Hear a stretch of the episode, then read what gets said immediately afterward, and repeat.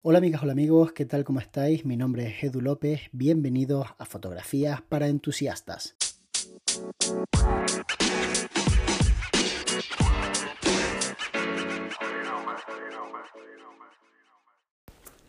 Hola Edu, ¿qué tal? Soy Jordi Extremera, ya me conoces porque has estado en mi podcast. No voy a decir el nombre para que no parezca que estoy dando información encubierta.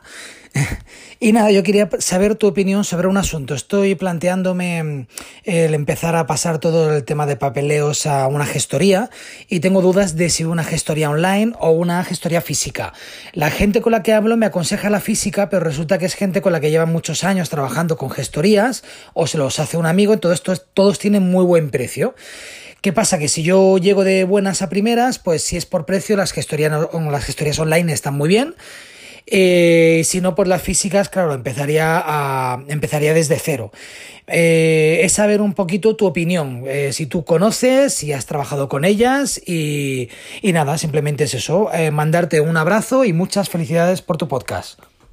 Hola Jordi, ¿qué tal? ¿Cómo estás? Muchísimas gracias por animarte a mandarme tu consulta. Efectivamente estuve en el corte final, que es como se llama el podcast de Jordi Extremera, que lo tenéis en todas las plataformas, por cierto, por si queréis escucharlo. Es un podcast que trata sobre tema de vídeo y todo lo que tiene que ver con pues, los filmmakers, así que os lo recomiendo encarecidamente. Con respecto al tema de las asesorías o gestorías, yo las llamaría más bien gestorías, porque lo que es asesorar, la verdad es que no asesoran demasiado. Yo creo que todas las empresas pasan por diferentes fases sobre todo cuando somos freelance y al principio creemos que somos capaces de hacerlo todo. Incluso yo te diría que es bastante fácil presentar los modelos en lo que sería pues la hacienda, la seguridad social y demás. Por si no estáis muy puestos en cómo funciona ser autónomo en nuestro país, vamos a explicarlo de forma rápida y por supuesto no me lo tengáis muy en cuenta si cometo algún tipo de pequeño error porque no es algo que yo domine al 100%. Cuando tú te das de alta como autónomo, fundamentalmente lo que haces es decirle a la seguridad social que vas a trabajar por cuenta propia y por tanto asumes los costes de seguridad social por ti mismo. Ya no te los paga una empresa, sino que te los pagas tú. Y a eso es a lo que llamamos cuota de autónomo. Y eso se paga todos los meses. Bien. Otra cosa diferente es la hacienda pública. Y la hacienda pública te dice, oiga, usted de lo que gane del beneficio me tiene que abonar un porcentaje. Si ganas mil euros, me tendrás que abonar un 20%. Pero si ganas un millón de euros, me tendrás que abonar un 47%. Depende de cuánto ganes, tienes que abonarme más o menos. Y nosotros eso lo hacemos cada tres meses. Cada tres meses sumamos, restamos y entonces decidimos a poner en la casilla, oye, yo he ingresado tanto, yo he gastado tanto, mis beneficios son estos de aquí y sobre esto se calcula el porcentaje y se abona en Hacienda.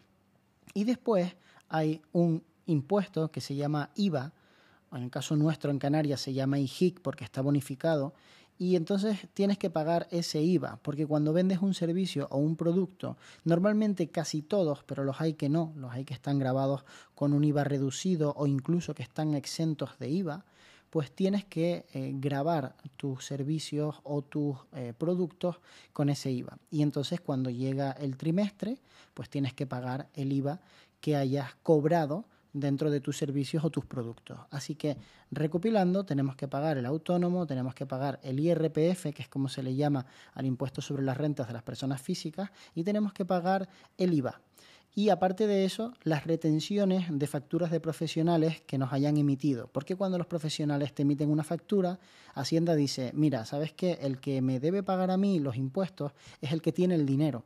Así que en realidad es mejor que me los pague quien te paga a ti a que me los pagues tú, que igual te gastas el dinero y después no me lo pagas. Entonces esas retenciones también hay que pagarlas. Todos estos son modelos diferentes cada uno de los modelos lleva un código, normalmente numérico, y entonces tú tienes que presentar el 130, el, 411 y bueno, este tipo de, de cosas que manejan muy bien los gestores.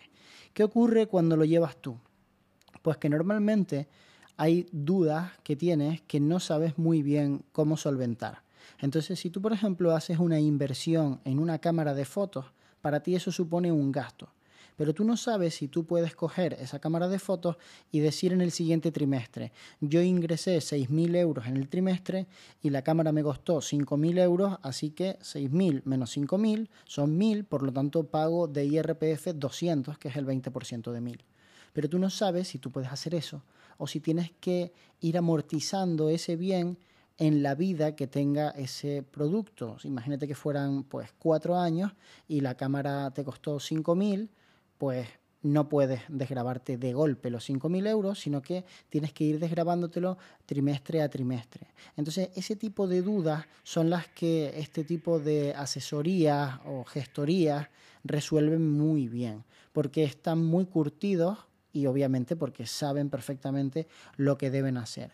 También está genial tener este tipo de ayuda cuando te llegan las típicas notificaciones de Hacienda, que es que te duele el estómago de leerlas porque no entiendes lo que te están escribiendo, porque es un lenguaje que está creado para que yo creo que te cree confusión o es un lenguaje muy técnico que se han inventado entre los abogados, los de Hacienda, este tipo de gente que escribe de una forma que dices tú, qué cosa más rara, o sea, nadie habla así. Pues ellos escriben de esa forma.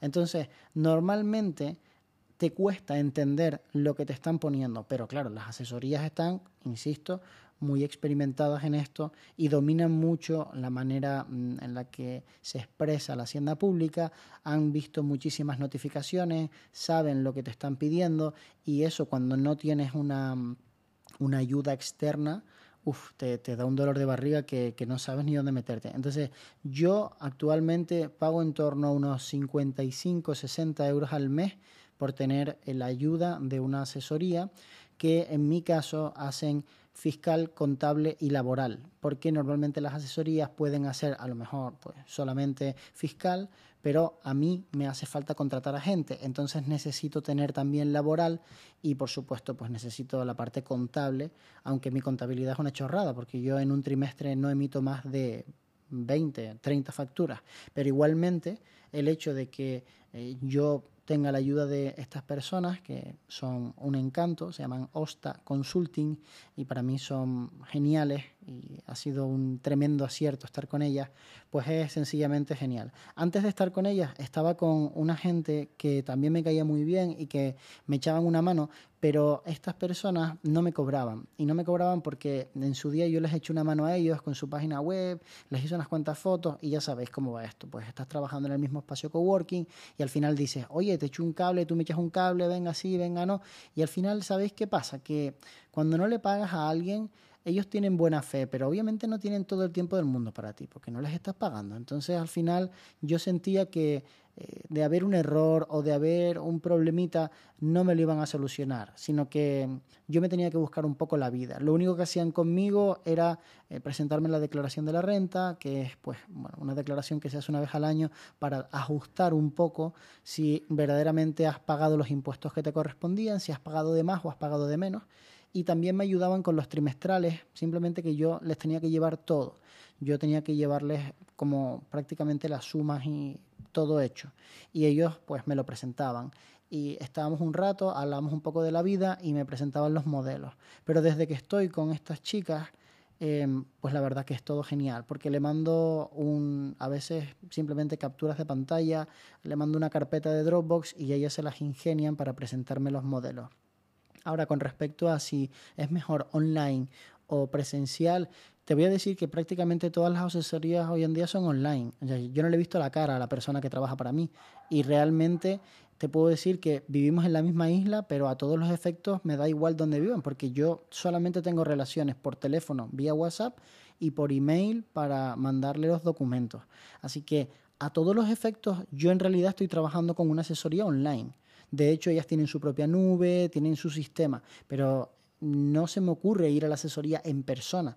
Esa pérdida de tiempo me parece absurda y sinceramente creo que el 90% de sus clientes serán como, como yo.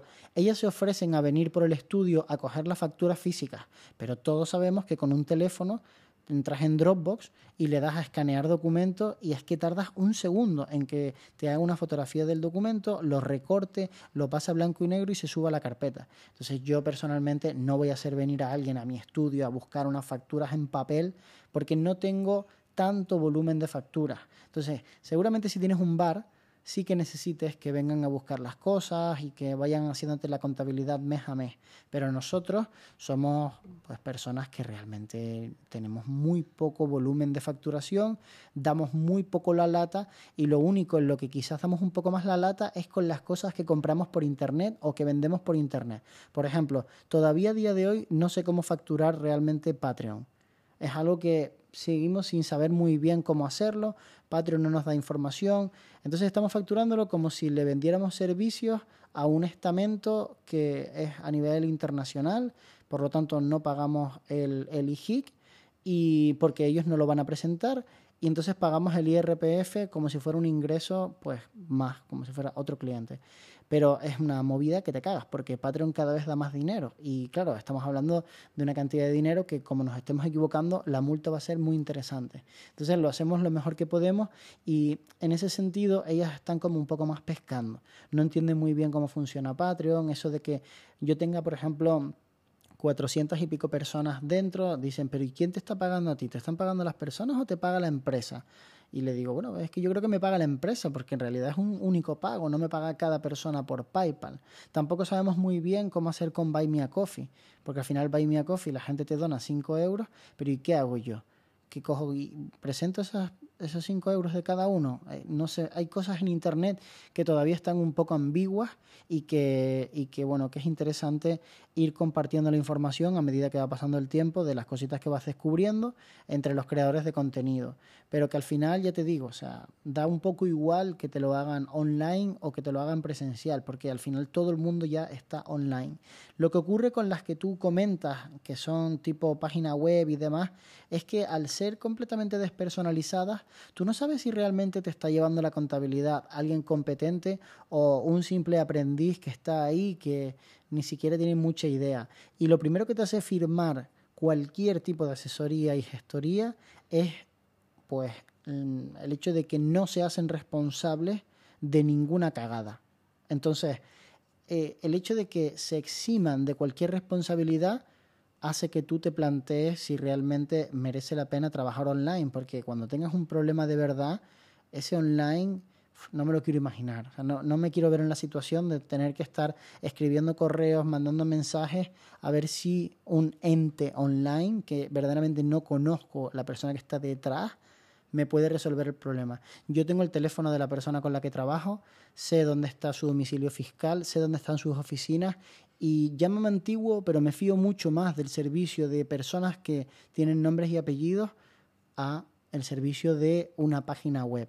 Entonces, no sé si en este tipo de cosas el ahorro merece la pena, porque la diferencia tampoco va a ser tan abismal. Me imagino que sí, que a lo mejor es grandita y demás, pero no sé, es algo que tendrás que valorar tú mismo y decidir si te merece o no la pena. Espero que os haya gustado este podcast.